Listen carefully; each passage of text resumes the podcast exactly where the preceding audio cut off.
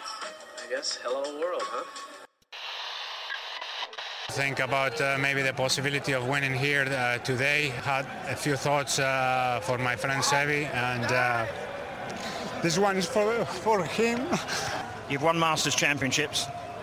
Where does this rank in your list of achievements? Number one.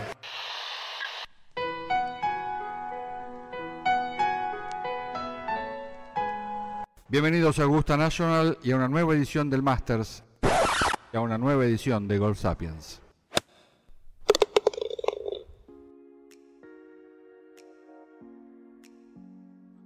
Hola amigos, bienvenidos a Golf Sapiens.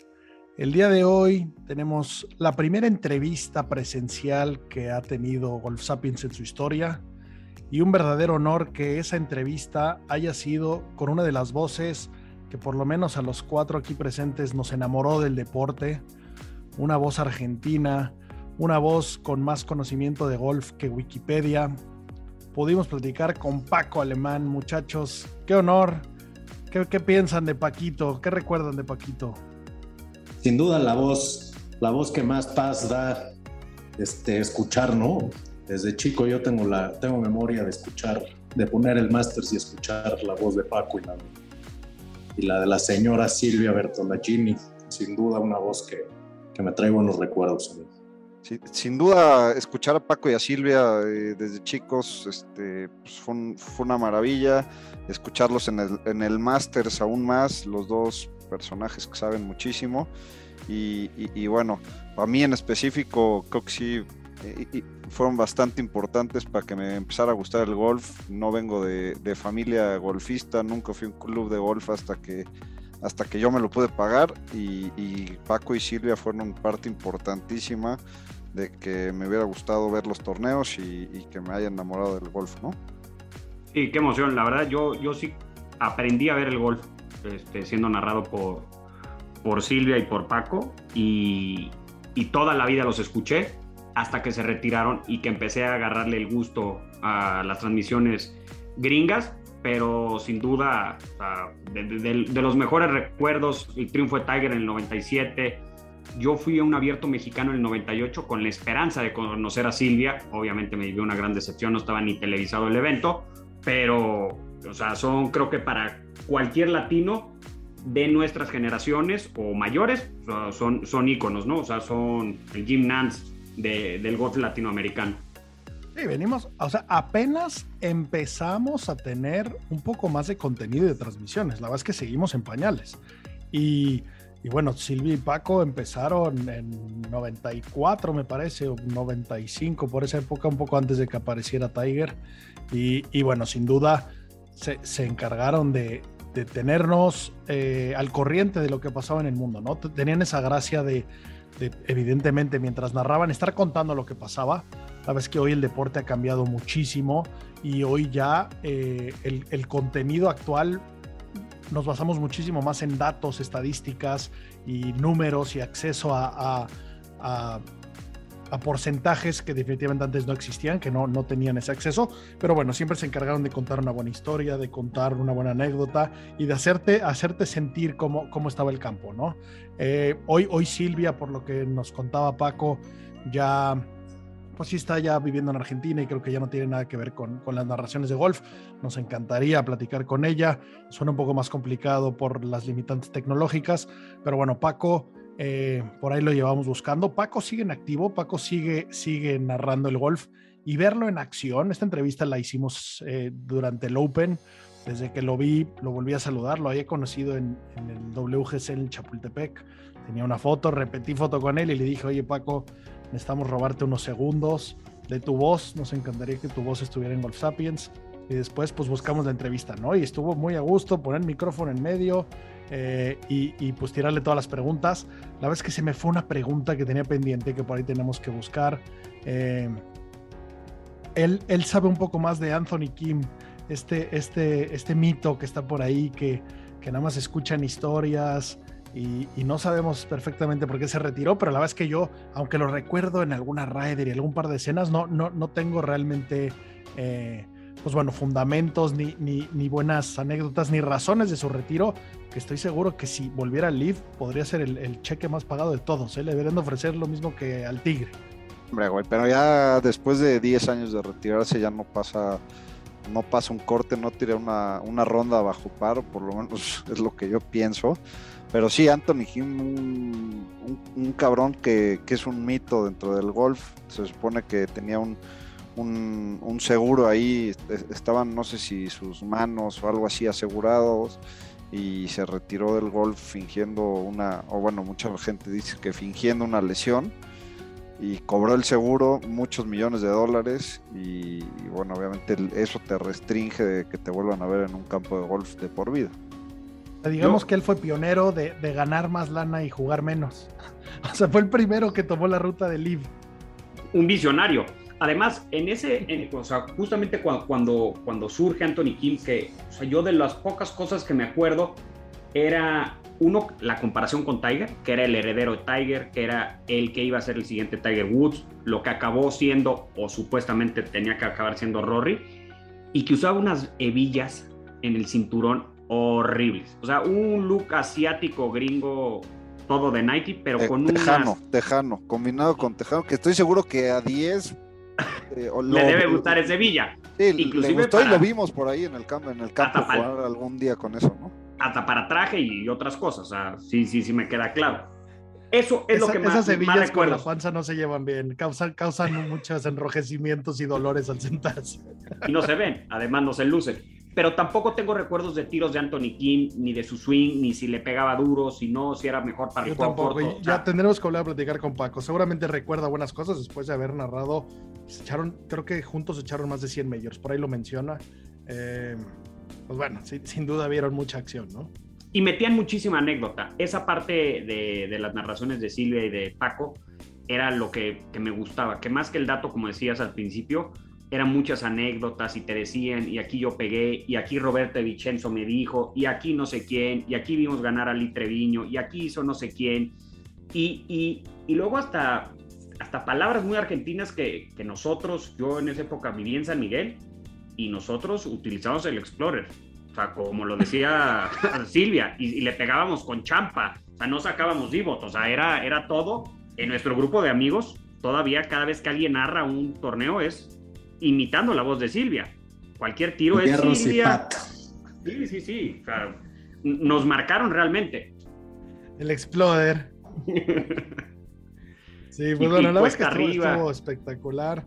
Eh, y me gustó mucho verlo en acción. Eh claramente, pues lleva trillones de horas de vuelo. Eh, como, como dice el libro de Outliers, las, las 10.000 horas, pues bueno, no sé cuántas billones de horas lleva Paquito, pero, pero verlo y, y, claramente con la tecnología actual, ¿no? Verlo detrás de su computadora, muy casual, podía platicar contigo y al minuto que regresaba la transmisión, él ya estaba perfectamente ahí, ya sabía qué decir, qué hacer. La verdad es que fue un honor verlo, verlo operar.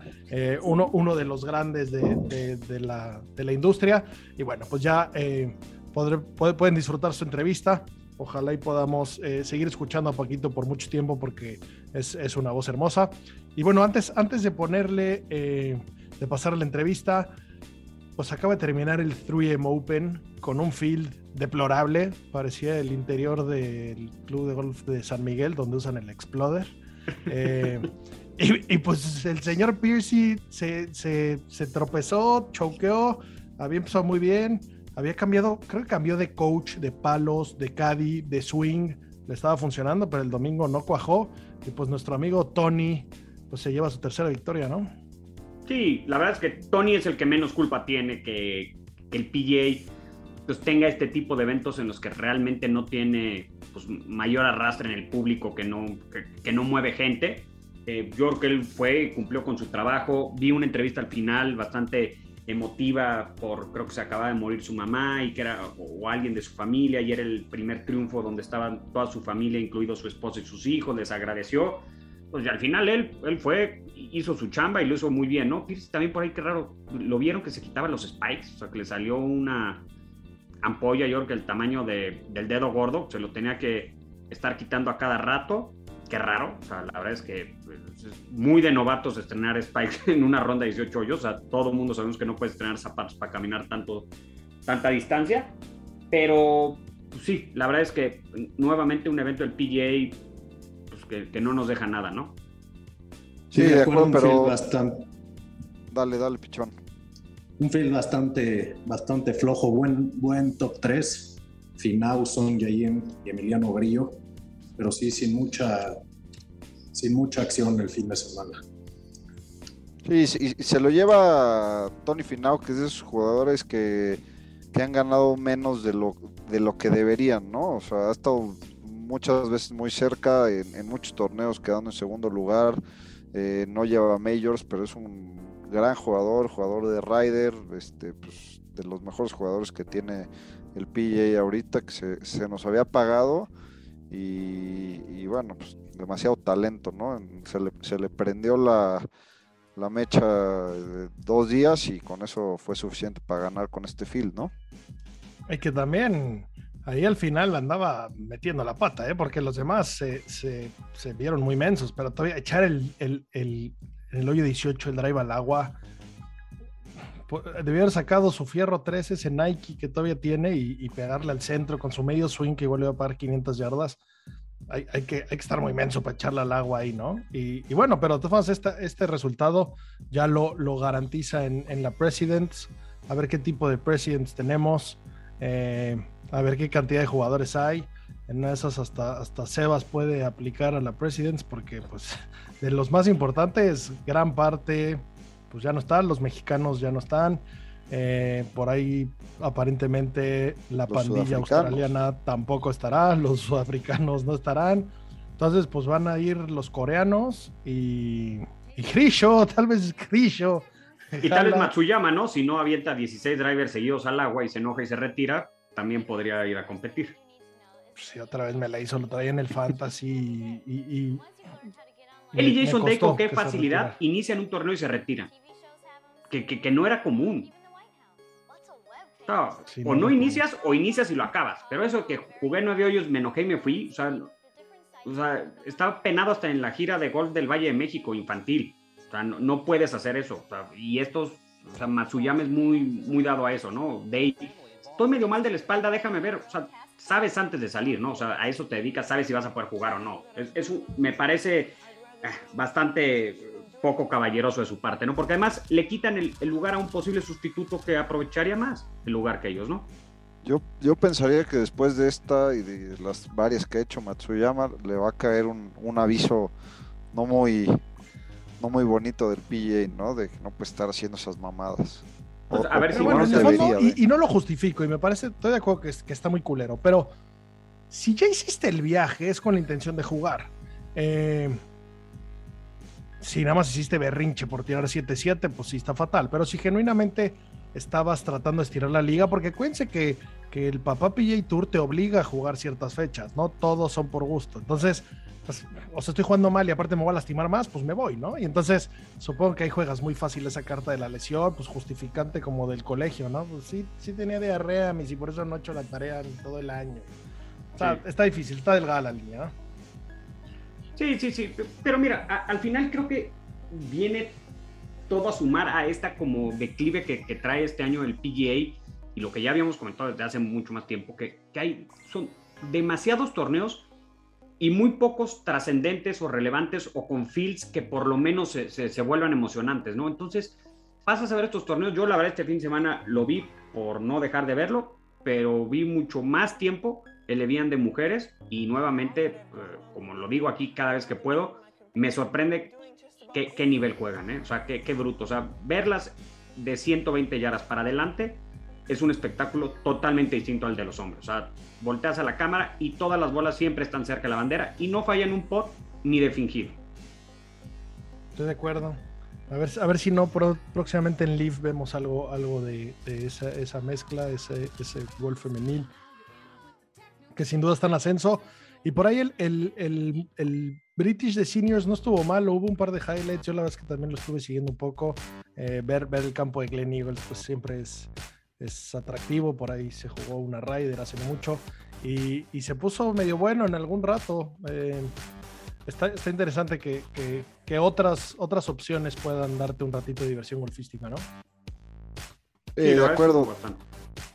y, ver a Darren Clark eh, hasta arriba siempre es entretenido. Las entrevistas con, con Darren, que le gusta la cerveza como a pocos, son entretenidas. Y, y, tampoco dejar pasar el, quinto mayor de mujeres, ¿no? Se jugó el, el en, Francia, eh, ganó Brooke Henderson, que jugó muy bien, estuvo ahí hasta arriba desde el primer día. Eh, y, varias de las de siempre hasta arriba, como Lidia Ko, Jin Jong Kim. Y, bueno, pues Gaby López pasó corte. No, Por ahí es buena amiga de, 30, pero Henderson, ¿no? Fue la primera que vi echando la champañiza en el green. Sí, Gaby estuvo ahí festejando. Qué bien. Que qué padre es ver esos festejos, ¿no? O sea, que, que, que, sean amigos, o sea, que sean amigas entre ellas y que les dé gusto que festejen, algo que no vemos tanto entre, entre los hombres. Tal cual. Pues bueno, señores, no hay que prolongarnos más. Eh, por ahí pasemos a la entrevista con el buen Paquito.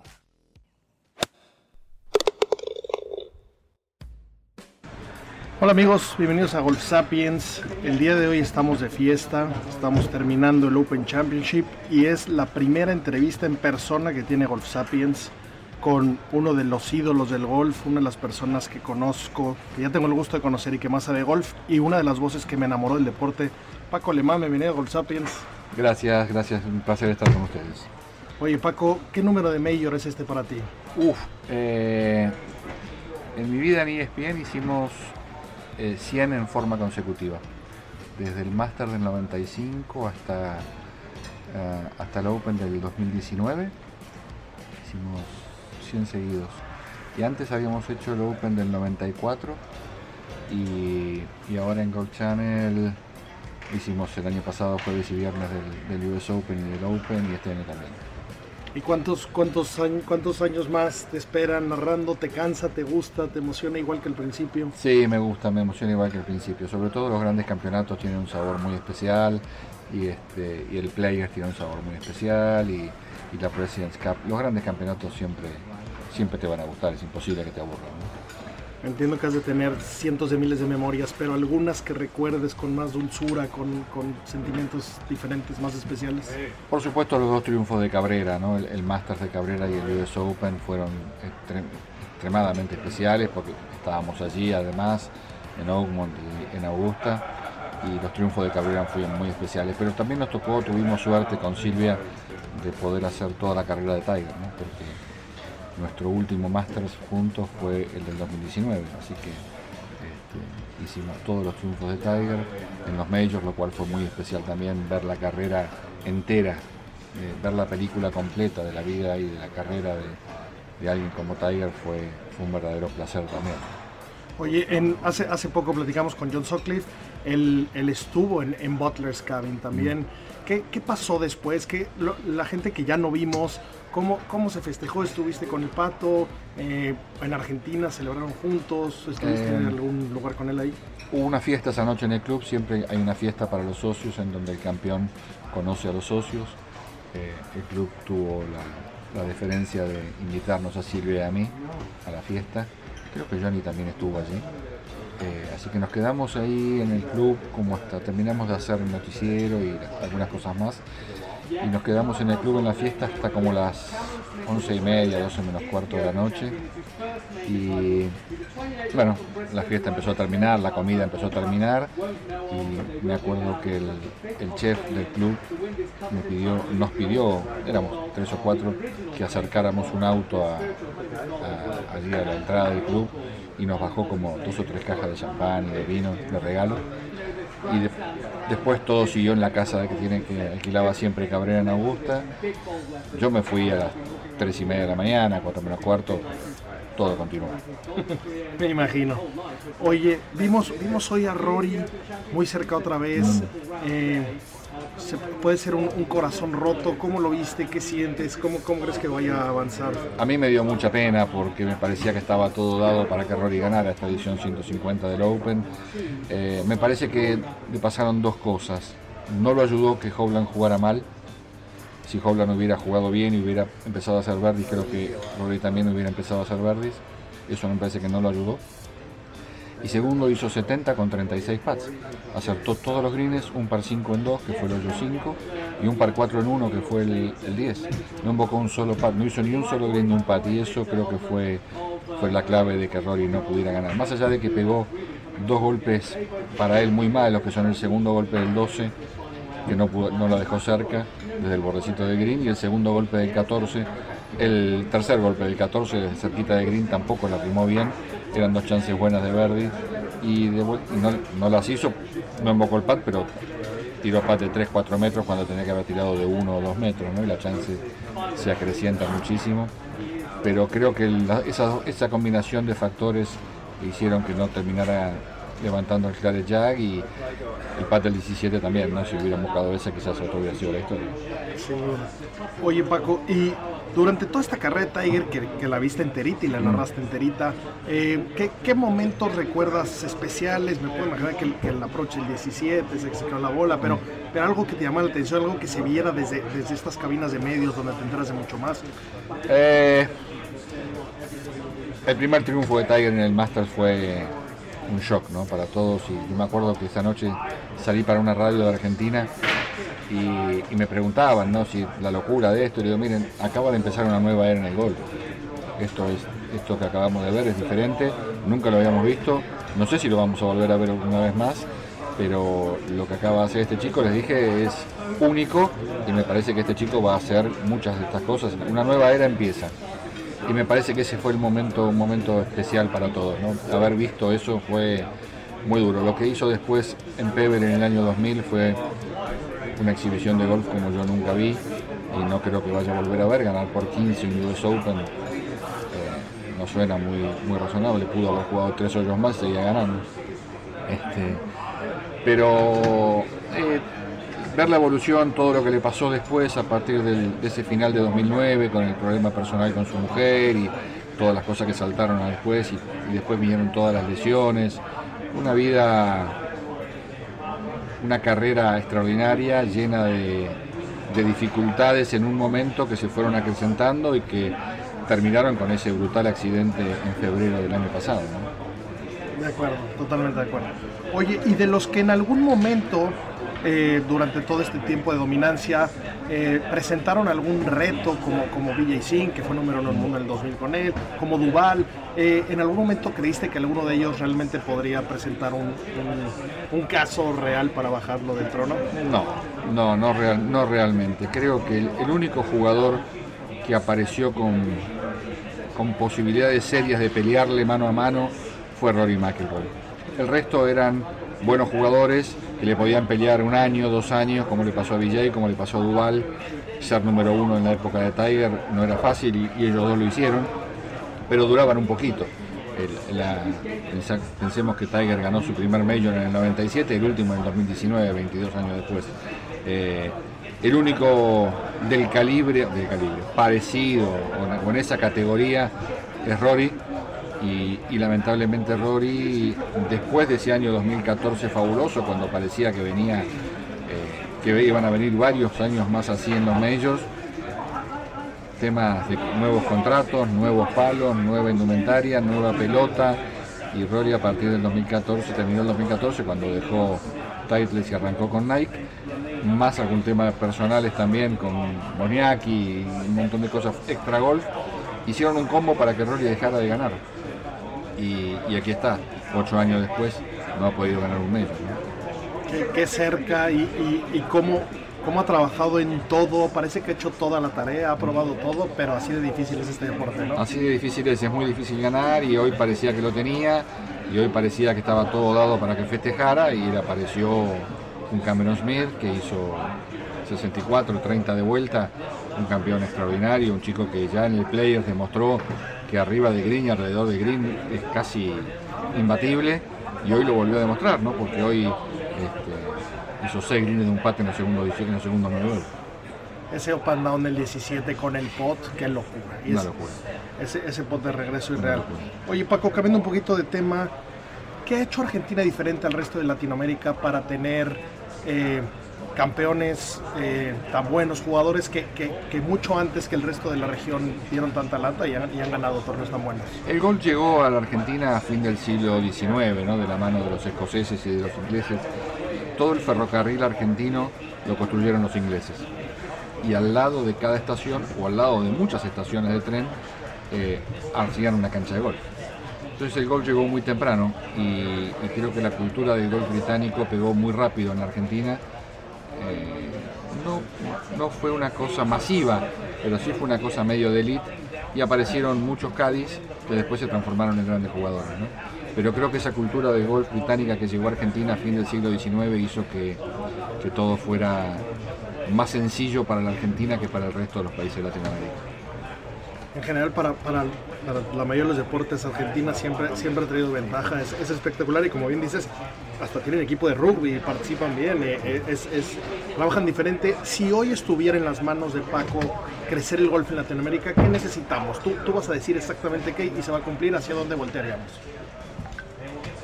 Creo que hace falta plata y creo que México ha hecho una gran labor a partir de Lorena eh, y eso se ve en Carlos Ortiz, en Abraham Anser, en el Camarón y en varios jugadores más que seguramente llegarán en el futuro. Eh, la explosión de Lorena le dio una gran difusión al deporte en México y creo que el poderío económico que tiene México y que no tienen otros países de Latinoamérica, sí lo tiene Brasil, pero en Brasil no prende.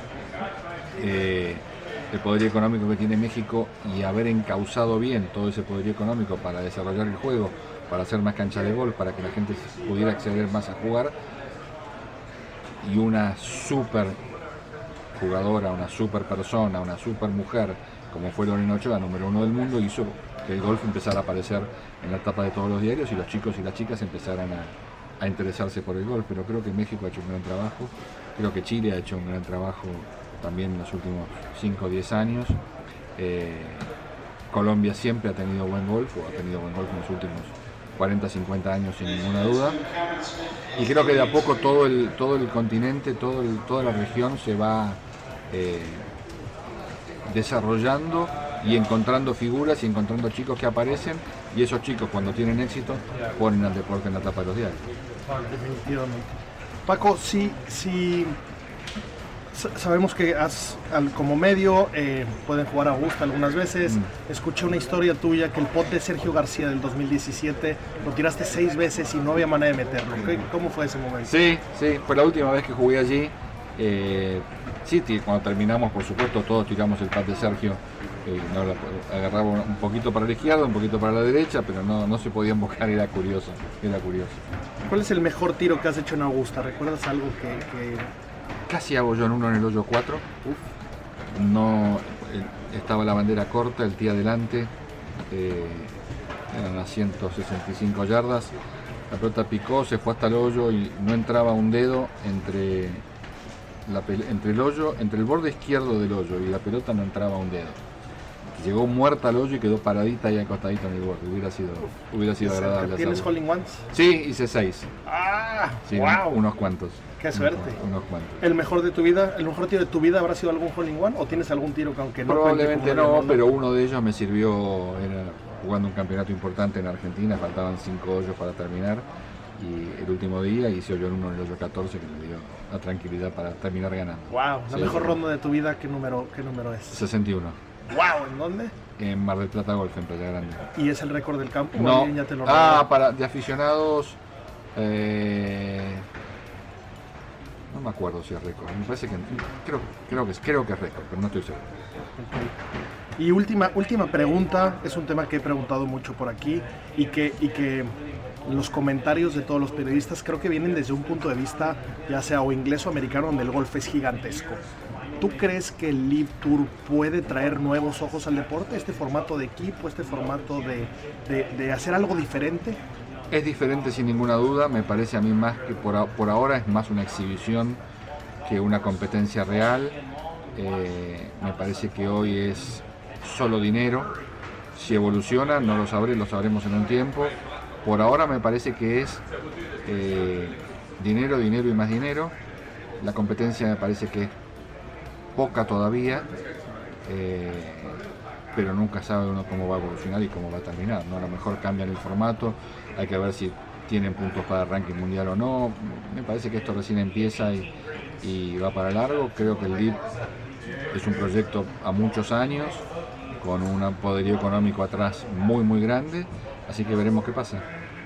Si, si estuviera en tus manos ahorita que avanzara o que se terminara, ¿qué harías?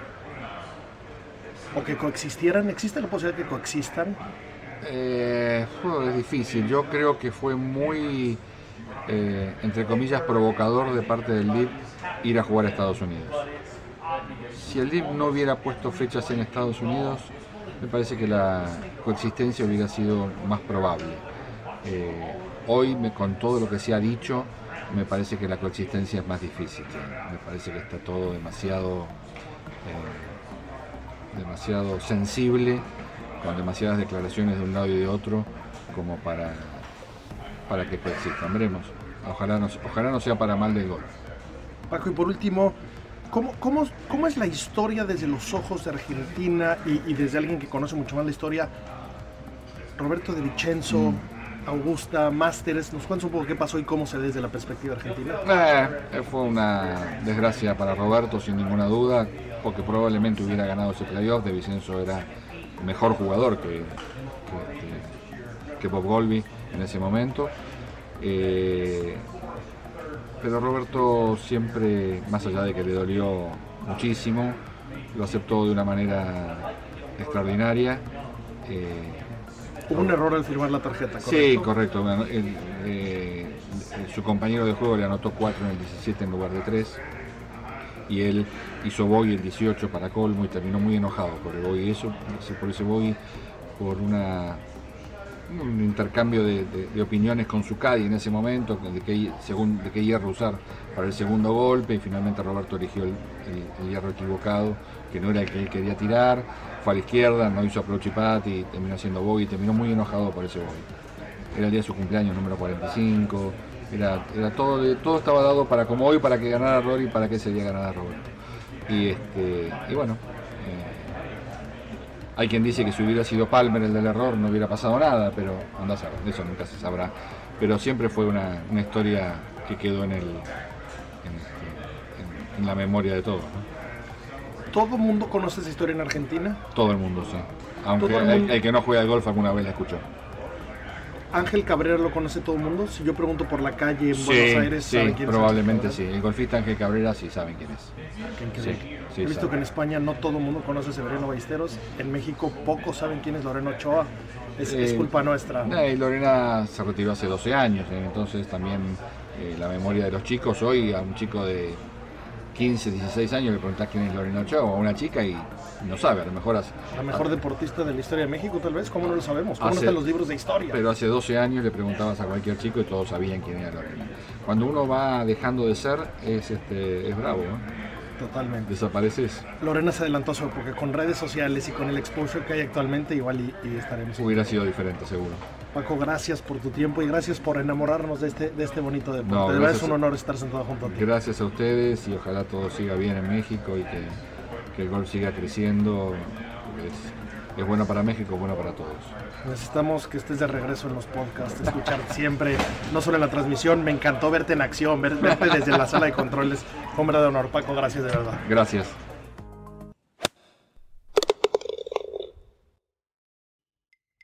Esa fue nuestra charla con Paco. Eh, si se escuchaba algo de ruido de fondo es porque estábamos en, la sala de medios del Open y era justo el domingo después de que terminara el torneo, después que Cam metiera el último pot. Eh, y bueno, pues todo el mundo estaba ahí como loco reportando a sus medios, a sus países. Pero bueno, qué tipazo, Paquito, que se tomó la molestia de, darnos este tiempo, de, regalarnos un pedazo de su voz para que se quede en la posteridad de Golf Sapiens. Y, bueno, pues eh, se, vienen buenas cosas. Eh, la siguiente semana tenemos, vamos a revelar mucho, pero tenemos la primera entrevista de un jugador de Live, que eso es ya una, un, buen avance y más, pues nos cuenta buenos detalles, ¿no? Entonces, eh, esténse pilas para, la siguiente semana de, escucharnos. Y, bueno, ¿qué, ¿qué opinan de la charla, muchachos?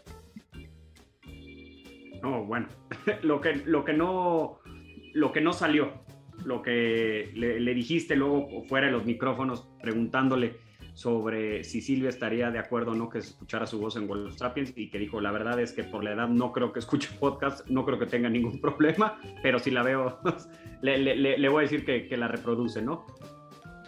Estuvo bien que indirectamente nos diera permiso de usar la voz de Silvia, pero bueno, eso, eso ya no va a ser más porque, porque no queremos que Silvia se moleste.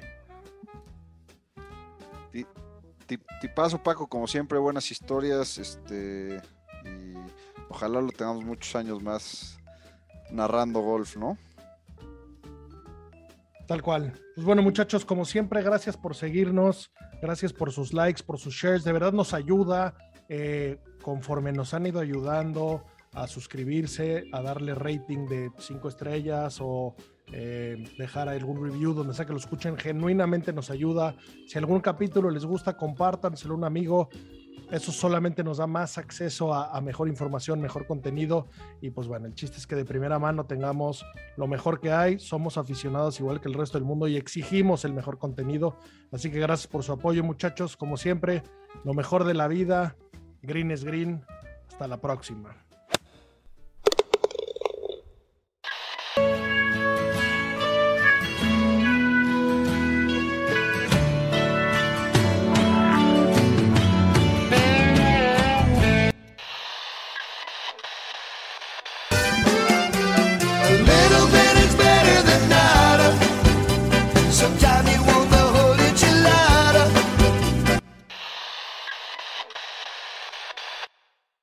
Guys, it is Ryan. I'm not sure if you know this about me, but I'm a bit of a fun fanatic when I can. I like to work, but I like fun too. It's a thing. And now the truth is out there. I can tell you about my favorite place to have fun Chumba Casino. They have hundreds of social casino style games to choose from, with new games released each week. You can play for free anytime, anywhere and each day brings a new chance to collect daily bonuses. So join me in the fun. Sign up now at ChumbaCasino.com. No purchase necessary. VGW. Void were prohibited by law. See terms and conditions. 18 plus.